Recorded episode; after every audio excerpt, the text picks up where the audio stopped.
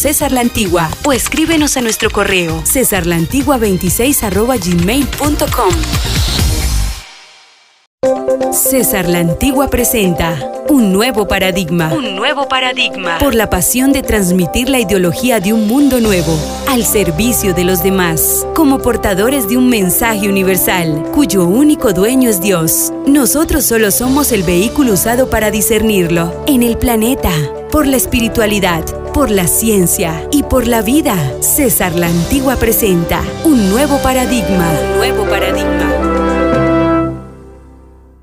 Hay que cuidar a los empresarios y a las empresas privadas. Hay que dejar la demagogia de presentarle al pueblo a los ricos como un estorbo, como unos mezquinos, como personas que han acumulado y acumulado y que le hacen daño al crecimiento y desarrollo de la sociedad. La empresa pública y la empresa privada están como del cielo a la tierra. ¿Por qué? Por el desorden organizacional que prima en la empresa pública, por el nespotismo, el descontrol y también las reglas de juego sucio que aplica el gobierno y la corrupción en los diferentes departamentos. Pero cuando hablamos de la empresa privada, al pueblo hay que educarlo, al pueblo hay que enseñarle que un empresario tiene que ser cuidado. En una empresa mediana, una empresa de tamaño grande o hasta una microempresa, trabajan 8, 7, 9 personas. En estas empresas modernas, tecnológicas, hasta Silicon Valley, en Estados Unidos las empresas al estilo de Tesla, de Elon Musk, que dan trabajo a millones de seres humanos que tienen familia, que tienen hijos, que van a las escuelas, que van a las universidades, en ningún momento intenten vender por el raciocinio ese apegado a la diatriba de, de, de Lenin, de Angels, de Marx, de la crítica al capitalismo, de la cual se acodan algunos añejado en una política divisionista del siglo XIX y XX, con gente que ya ni existen y son de un pensamiento cronológicamente inadaptado para este tiempo.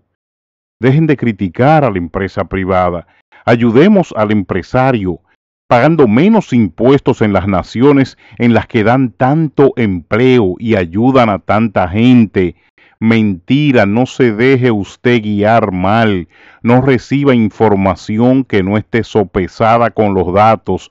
Los empresarios son los que tienen en sus hombros el desarrollo de la nación, de las familias, las posiciones de trabajo y de empleo, el cuidado de la macro y la microeconomía de una nación muchas veces depende de aquellos remesadores, de aquellos que expenden alimentos, de aquellos que pagan para traer vehículos a la nación y revenderlos, de aquellos que tienen contacto con los mercados asiáticos, con los mercados europeos, de aquellos que abren una tiendita y que de ahí comienzan a crecer y se convierten en empresarios de respeto.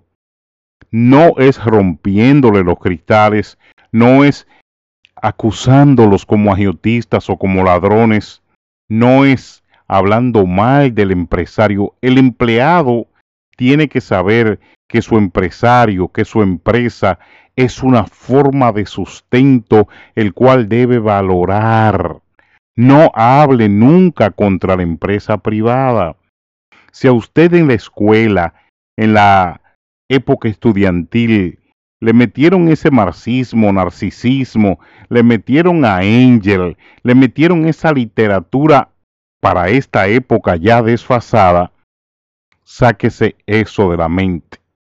Sáquese eso de la mente.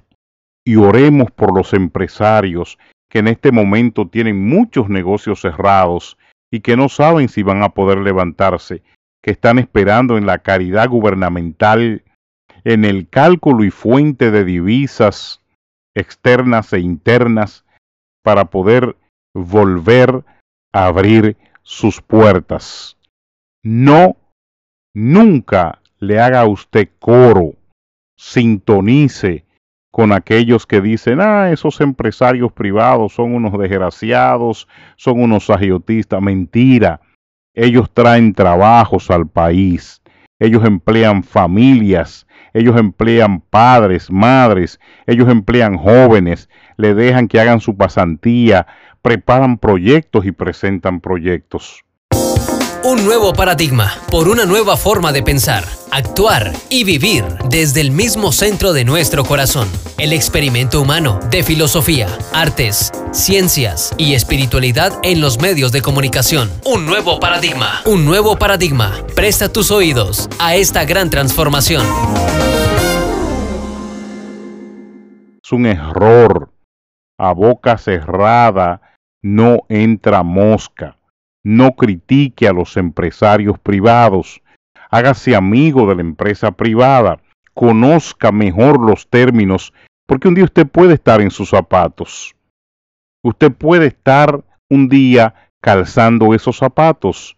Si usted es una persona de progreso, si es una persona dedicada, si tiene aspiraciones, si desea dar un salto económico, como dice un gran amigo mío, el salto cuántico, entonces le podría tocar a usted abrir su empresa, tratar gentes, hacer payroll, desarrollar pagos, hacer contactos, enviar afuera a vendedores, suministrarle vehículos, pagarle viajes, disponer de grandes eventos. Eso es un empresario.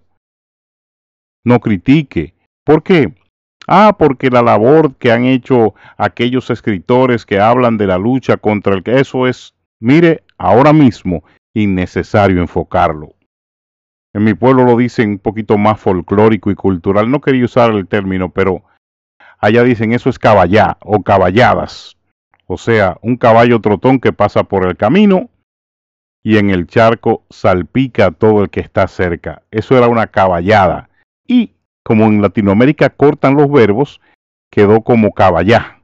Eso es una caballá cuando no tiene algo la importancia que se emite por emitirse o está siendo infravalorado por quienes le escuchan. Hay que cuidar al empresario privado, hay que cuidar el desarrollo, hay que orar por ellos, que Dios los ayude, dan tanto trabajo a familias, restaurantes, dealers de vehículos, centros de artesanía, los malls, las empresas de la ropa, de los lentes, de la mayoría servicios públicos como es las gasolineras, los car wash, la gente que trabaja directamente en los medios de comunicación que pertenecen a empresas privadas, entonces no se sume usted a esas voces que a la misma vez se convierten en sórdidas, criticando a gente que trae empleo a la nación, que ayuda y que sobre todo tiene en sus hombros la gran responsabilidad que es dirigir una empresa. Oremos por los empresarios privados, ayudémosle con nuestra intención en vez de establecer tantas críticas y tanta demagogia. Una de las cosas que trae millones de personas a Nueva York son las vitrinas. Las vitrinas, sí, en la Quinta Avenida, en la Sexta Avenida, en Tercera Avenida, en el downtown, en la zona de... Frecuentaba mucho en mi juventud y ahora de vez en cuando voy al village a tomarme un café y a caminar para ver las artesanías, Canal Street, claro que sí, el Downtown, World Trade Center. Las ventanas siempre han sido un atractivo, pero hoy lo que usted encuentra es un pedazo de madera en Nueva York en todas las ventanas, protegiéndose de el subterlugio de que vayan a romperla y de que se metan a robar la mercancía con todo este conflicto. So, esa es una parte que está herida de Nueva York. Pandemia, conflicto y protesta, y luego muchas ventanas de las que nos sirven a nosotros en esta ciudad para soñar mientras caminamos, están recubiertas con pedazos de madera. Así es la vida. Dígame usted sí o no si Cristo viene pronto. Dígame qué opina, qué piensa usted. Es un placer hacer este trabajo diario para ti. Yo soy el comunicador César La Antigua en este nuevo paradigma.